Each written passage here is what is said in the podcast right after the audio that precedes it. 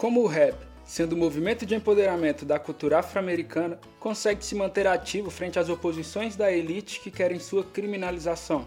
Acenda seu ativismo. Está começando mais um episódio da Rádio História.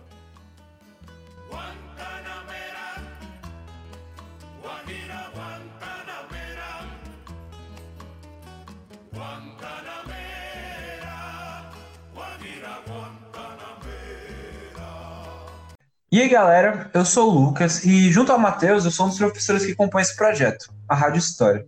A gente decidiu se reunir aqui hoje para poder discutir um pouco mais com vocês sobre o rap, mas tentando entender ele como algo que vai além de um gênero musical.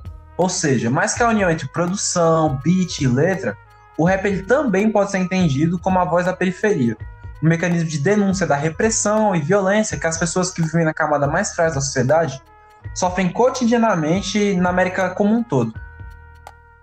E aí, Lucas, é fundamental destacar que esse movimento social teve condições específicas para o seu próprio desenvolvimento. Por que eu estou dizendo isso? Porque a gente não pode desconsiderar a realidade do continente americano quando a gente vai direcionar uma análise para o rap. Por quê? Porque ele é fruto das próprias condições históricas. E dentre essas condições históricas, a gente destaca duas em especial, que é o colonialismo e a escravidão. Mas por que esses dois? Porque suas consequências proporcionaram a repressão dos mecanismos culturais da comunidade negra, uma tentativa de lazer, de expressão cultural e tudo mais.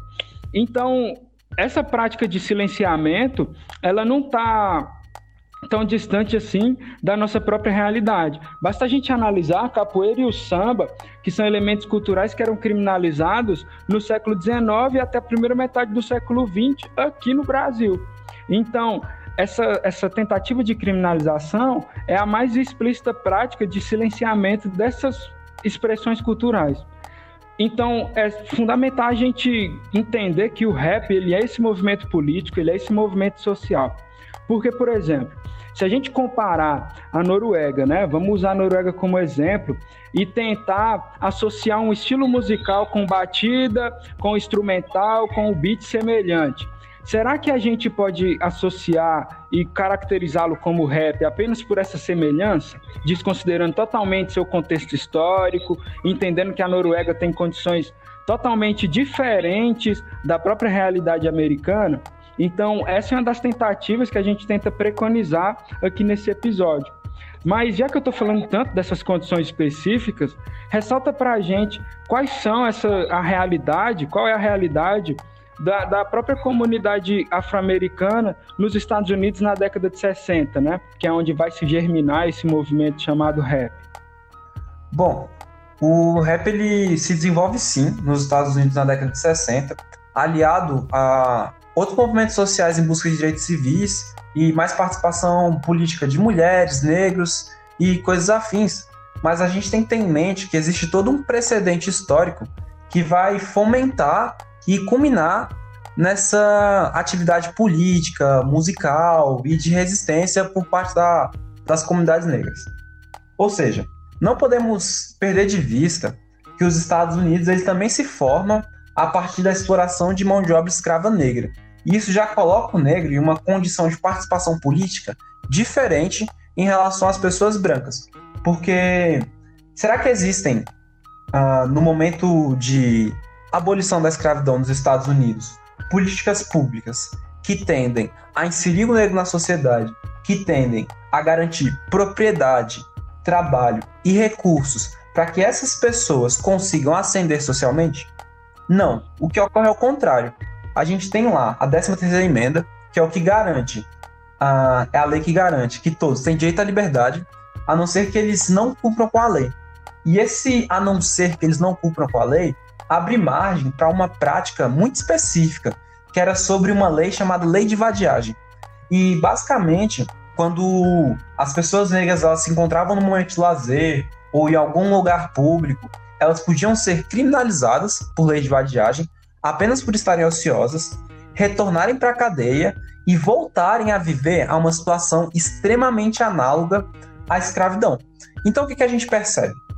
Ao invés de se garantir condições de ascensão social a essas pessoas que acabaram de sair de um processo de escravidão, o Estado norte-americano ele faz o contrário.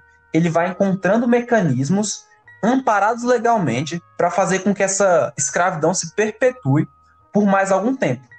E aliado a isso, ali já no século XX, eles vão promover também um real apartheid, uma real segregação, divisão entre pessoas brancas e pessoas negras, o que vai resultar na formação de bairros formados completamente por pessoas negras, o que não é diferente do Brasil quando a gente pensa na realidade das periferias.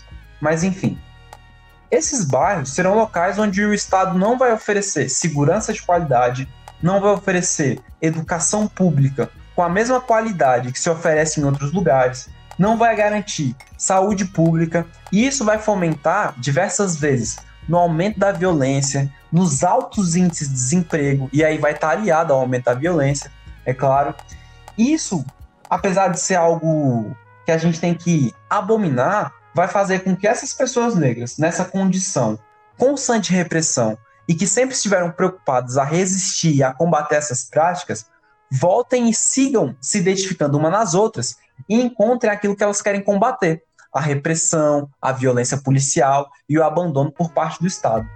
Então elas percebem e encontram no rap uma forma de se manifestar politicamente nesse sentido. Existem outros, é claro, mas essa que a gente quer tratar aqui hoje. E além dessa segregação, a gente tem que se preocupar também em estar tá discutindo um pouco sobre a perseguição simbólica, que essa é importantíssima.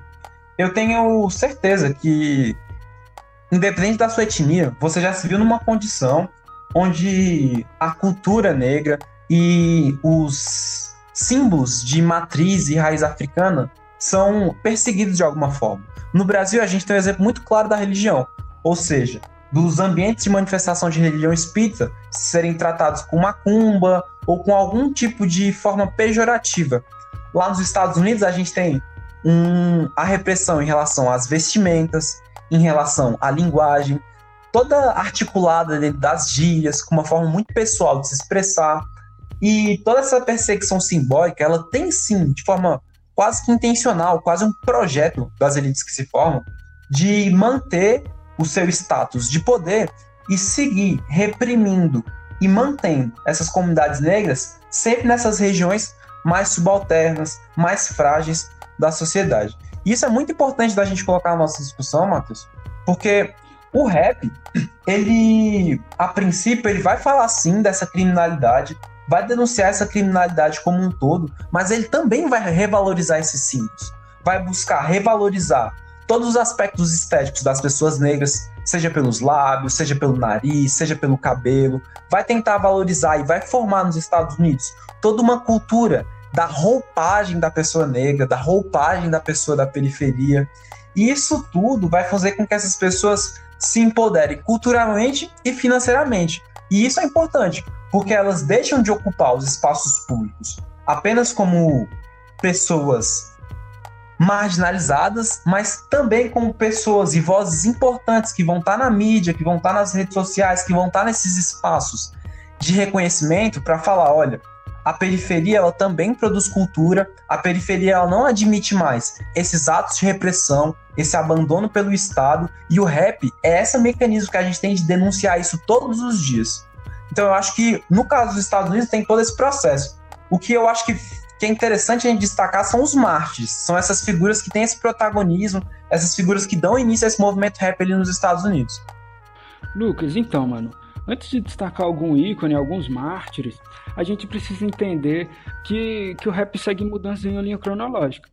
Como o rap é uma expressão cultural do seu próprio tempo, por pessoas do seu próprio tempo, essas modificações que acontecem, tanto sociais, econômicas, culturais, dentro de, de um balizamento temporal, tudo isso vai causar alterações nessa expressão popular.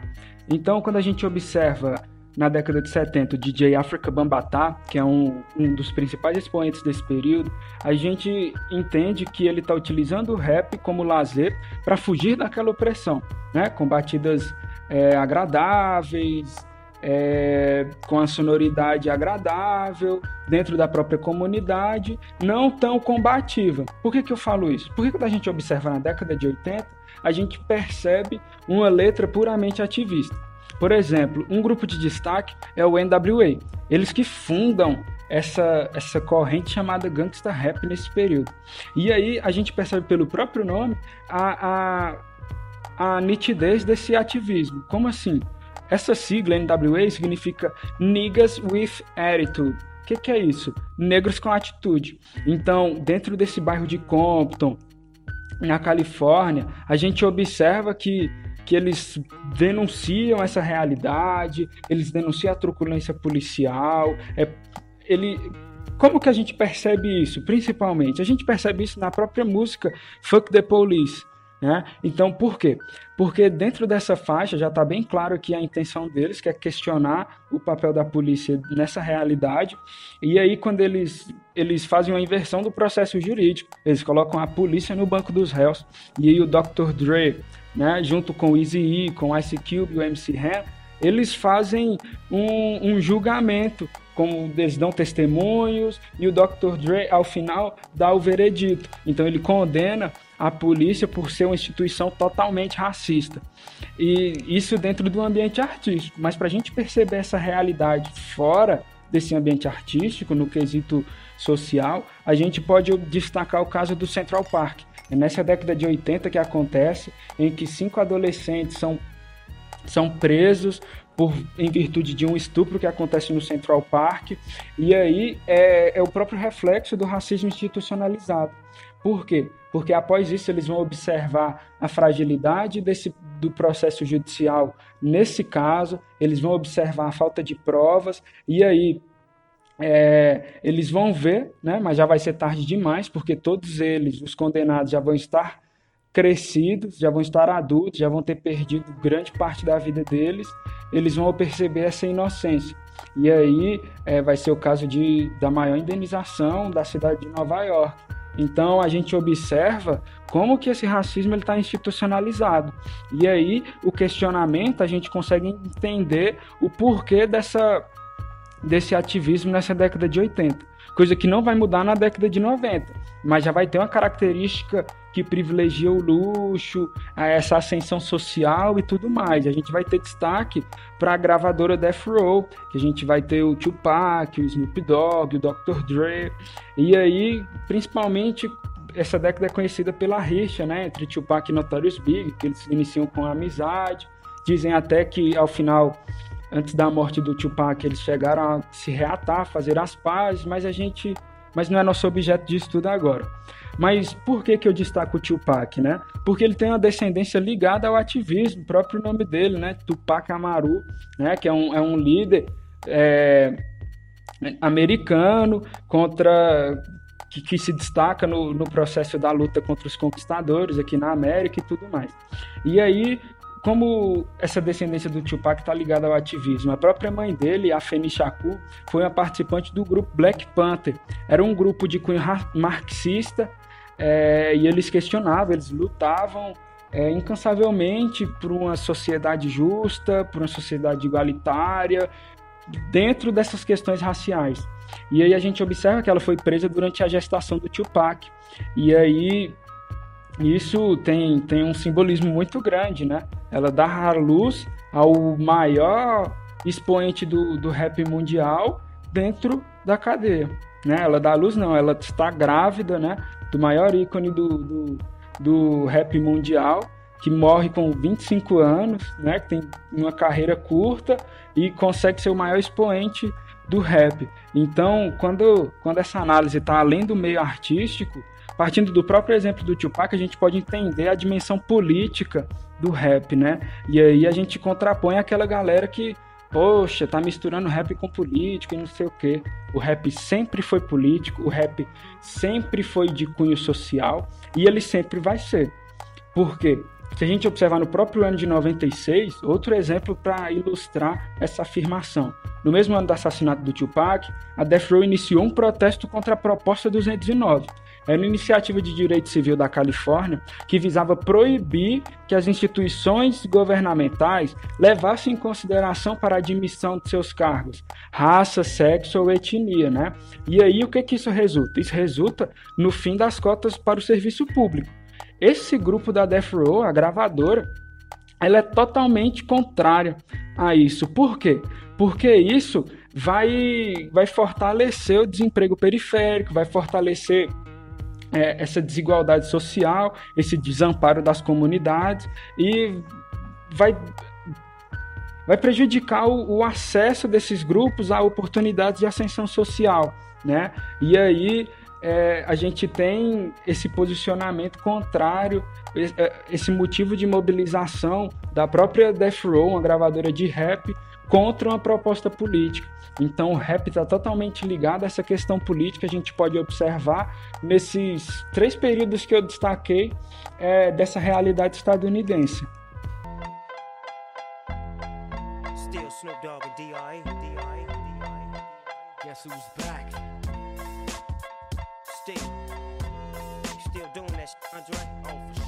No caso do Brasil, o rap se desenvolve em São Paulo, e São Paulo segue sendo até hoje o grande centro do rap nacional a gente pode sim traçar uma série de semelhanças entre o desenvolvimento do rap nos Estados Unidos e o desenvolvimento dele aqui no Brasil. Mas nesse caso, o que eu gostaria de fazer é combater a ideia de democracia racial que se funda aqui e ao mesmo tempo demonstrar que o rap é esse instrumento de combate. E não só de combate e resistência, mas também de afirmação das identidades negras e de revalorização dos símbolos de matriz africana. Quando a gente pensa na ideia de democracia racial, a gente quer dizer que no Brasil pessoas brancas e negras têm igualdade de direitos e oportunidades. Só que quando eu defendo essa ideia, eu ignoro completamente todo o histórico de exploração de mão de obra escrava que o Brasil promoveu ao longo de séculos e que de uma forma ou de outra influenciam na condição econômica e na participação política de pessoas negras no Brasil ainda nos dias de hoje. E por que, que o rap é fundamental? Porque ele passa a abordar esse tipo de tema e deixa claro que é impossível conceber, em um país com histórico tão longo de escravidão e sem políticas afirmativas realmente efetivas, uma ideia de democracia racial. Se a gente for pensar bem, uma das poucas políticas afirmativas que a gente tem na nossa nação é o sistema de cotas. E ainda assim, ele é muito criticado por uma parcela mais conservadora da sociedade. E essa ideia de democracia racial está tão presente no nosso imaginário que mesmo as pessoas negras que são afetadas cotidianamente pelo racismo, várias vezes defendem a ideia de que as cotas raciais deviam ser abolidas. Mas o que acontece de fato? Esse tipo de prática afirmativa, ela não quer expor que pessoas negras não conseguem ascender socialmente como pessoas brancas. Ela quer deixar claro que, caso você dê as mesmas oportunidades para brancos e negros, eles conseguem ascender socialmente da mesma forma. E o rap, ele consegue disseminar essas ideias, porque ele passa a informar as pessoas do quanto, principalmente as pessoas negras, do quanto elas estão numa condição de exploração que foi historicamente construída e que é até hoje uma herança da escravidão. E essas pessoas passam a perceber que esse tipo de política afirmativa, esse tempo de tentativa de realocar as pessoas que estão aglomeradas na periferia e colocarem elas numa condição de debate, de participação política e de representatividade, são essenciais, porque ao mesmo tempo elas são um exercício da democracia e elas combatem toda a desigualdade social, cultural que se fomentou no Brasil ao longo dos séculos.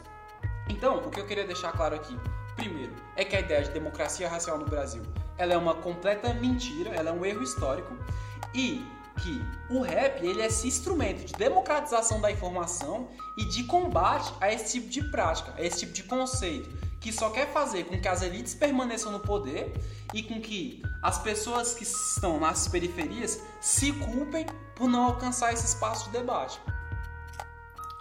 Então, Lucas, analisando o rap como esse instrumento de alcance periférico, a gente pode discutir até mesmo sua originalidade ativista e de que forma a sociedade apreende essas informações repassadas por esse meio artístico. Só que, dando a tonalidade mais acadêmica, a gente pega uma perspectiva historiográfica da própria história cultural. O que, que é isso? É entender, uma tentativa de entender como as pessoas entendem o mundo e a si mesmo dentro das suas localizações temporais. Então, analisando todos os aspectos da, da representação, os aspectos simbólicos e tudo mais. Então, quando a gente passa para essa perspectiva, né, que a gente pode citar até um, um expoente como o Roger Chartier, um historiador francês, e, e, que ele tenta trabalhar essa perspectiva do, do mundo como como vontade e representação. Mas Analisando isso e tendo o rap como objeto de estudo, a gente pode perceber que faz parte dessa análise a criminalização do rap. Como assim? Por quê? Porque ela é construída pelo pensamento coletivo. E dessa forma ela, se, ela é internalizada e dada como natural. Então, todas essas condições de associar o rap à criminalidade, de associar o rap à apologia ao crime, vai ser internalizada e dada como natural. E você vai crescer reproduzindo esse mesmo discurso. Então, quando a gente pega um exemplo do sociólogo Pierre Bourdieu, ele usa uma expressão que eu acho muito bacana, que a gente consegue utilizá-la para entender isso. Por quê? Ele utiliza a expressão chamada lutas de classificação. O que, que, é isso? É o poder para dizer a identidade do outro e a identidade de si mesmo, que de certa forma estabelece um controle da vida social. Mas, Mateus, de que forma? Que, que onde você está querendo chegar? Ou seja, não importa o rap, os artistas, os favelados dizerem o que são. Por quê? Porque já que a versão que prevalecerá está associado ao que a mídia, ao que a elite, ao que os grupos dominantes da sociedade irá dizer sobre esses mesmos personagens.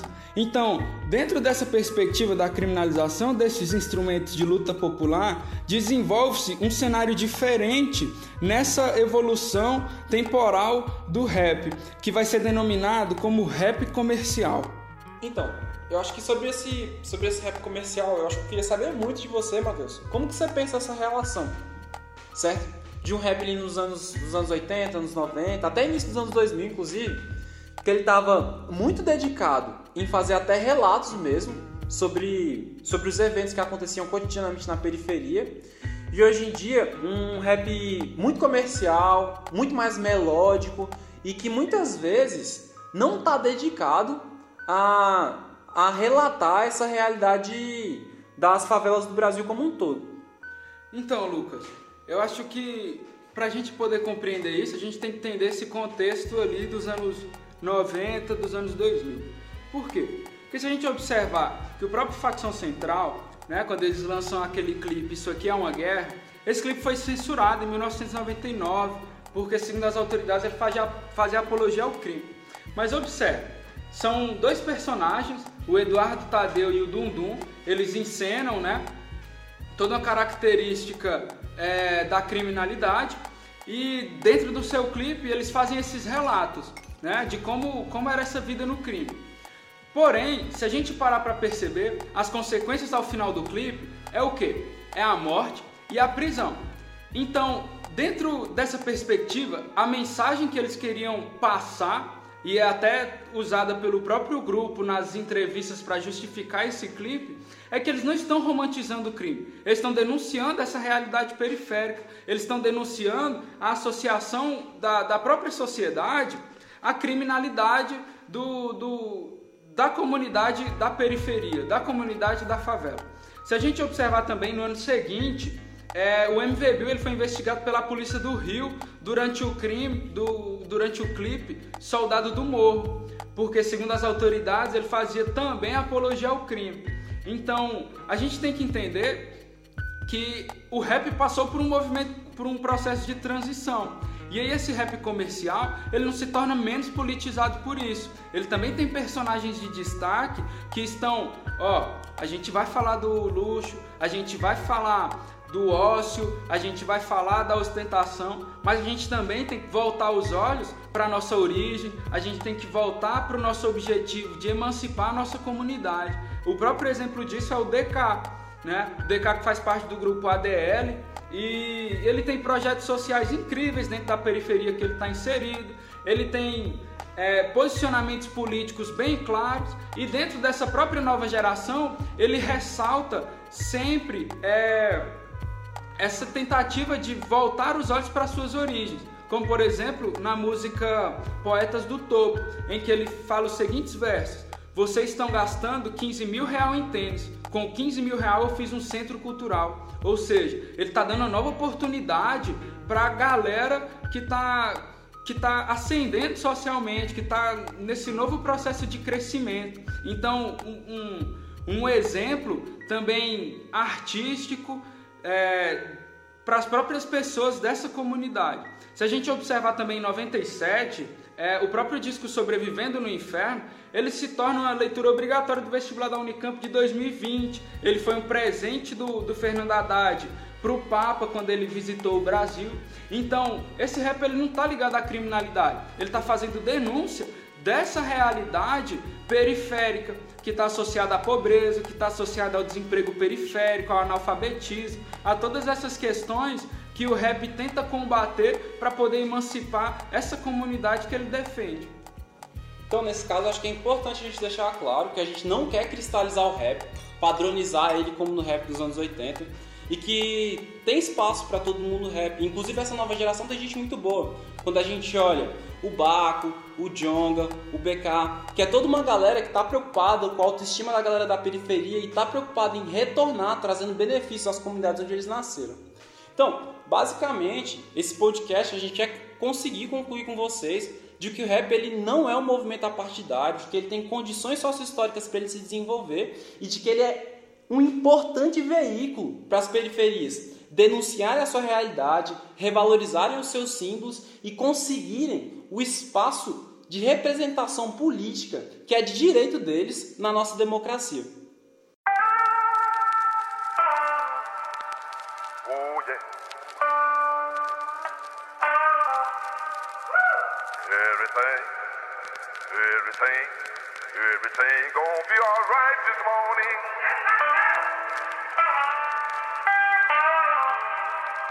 Yeah.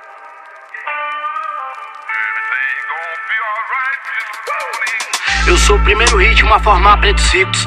O primeiro ritmo que tornou pretos livres. Anel no dedo em cada um dos cinco.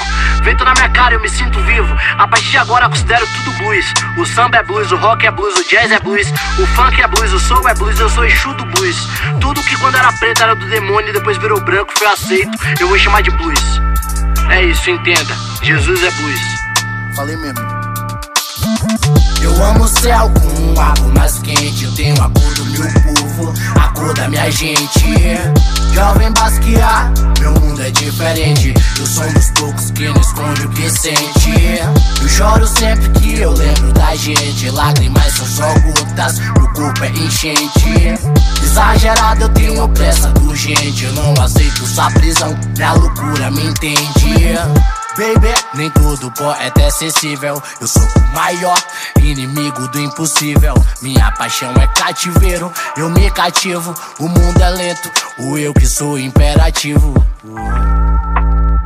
Me escuta quem cê acha que é ladrão. E puta, vai me dizer que isso não não te lembra Cristo. Me escuta quem cê acha que é ladrão e prostituta. Vai me dizer que isso não te lembra Cristo. Vai me dizer que isso não te lembra Cristo.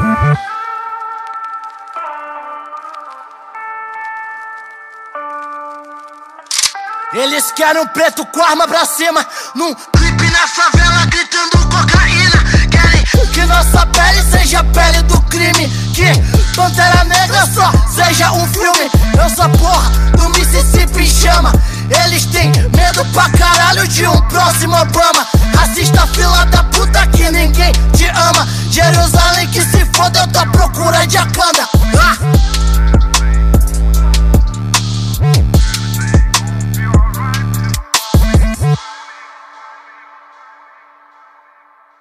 E aí, Diogo? Poxa, cara, tava aqui vendo aqui os vídeos que sua mãe me mostrou. Achei massa, viu? Você com, com Camila Pitanga. Você é muito mais bonito do que ela, viu? É, velho.